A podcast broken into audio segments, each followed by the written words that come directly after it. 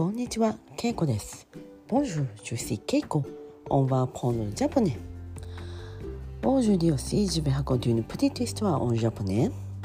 On y va. 今日は6月26日土曜日です。Le 26 juin. C'est le samedi. 今日は私はえーリスナーの方からメールをもらいました、えーリスナーまあこのポッドキャストを聞いている人まあラジオなどではよくリスナーと言います。リスナーの一人えー、カオルさん、えーメール受け取りました。ありがとうございます、えー今日はその一人のメールで私はとても嬉しかったです。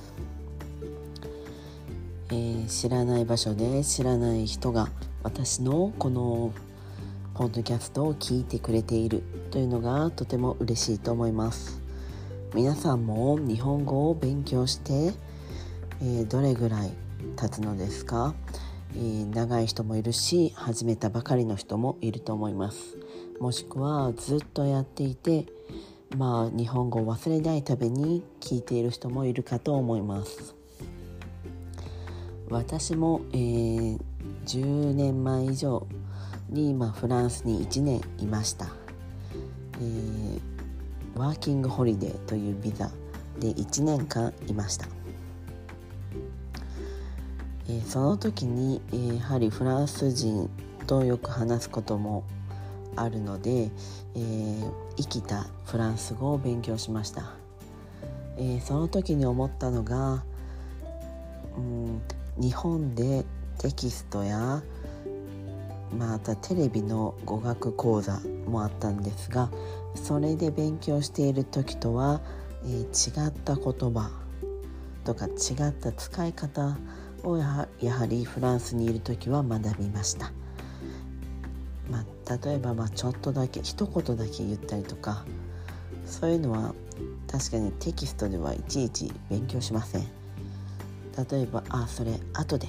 c'est après。après だけ使うとかそういうのもまあねいちいち勉強しないのであ日本語と一緒でそういうふうに使うんだなみたいなね。そういうふうに学びました。他にもまあ面白いセマホンっていう表現も、まあ、テキストでは、うん、ちょっとねファミリエというかあんまり使わないので知らない言葉でした。他にも、まあ、短くちょっと省略して「タンキエット」っていう言葉も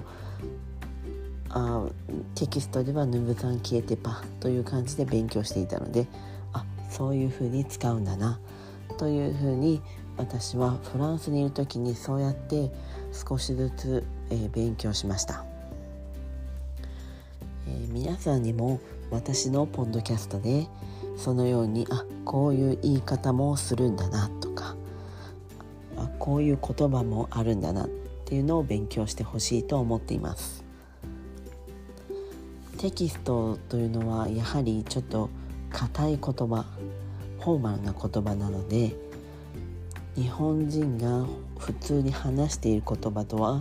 やはり時々違います。私たちはそのテキスト通りには話さないことが多いです、まあ、例えば私たちは、えー私は」とか主語を言うことがあまりありません。あ日本人ですとかあ映画が好きです。というふうに言ったり、えーまあ私は何々がという感じで説明することは少ないです。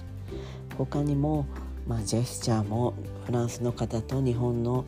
えージェスチャーも違いますしあとは擬音擬音語といってまあオノマトペですね。そういった音もやはり日本人特有の日本人だけの音があります。なのでそれはやはり日本人と話すことで、えー知ることです。皆さんも、まあ、もし日本のお店に行ったり日本人に会う機会があったら是非、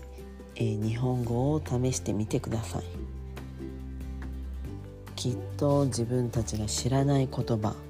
知らない表現を聞くことができると思います。もちろん皆さんがすでに覚えている言葉は、えー、どれだけ通じるのかというのも試してみてほしいです。はい。では今日は、えー、リスナーからメールをもらったということで、えー、皆さんへの、えー、日本語を学ぶためのメッセージでした。では今日はこの辺で。メシボク。オーバー。メシカホル。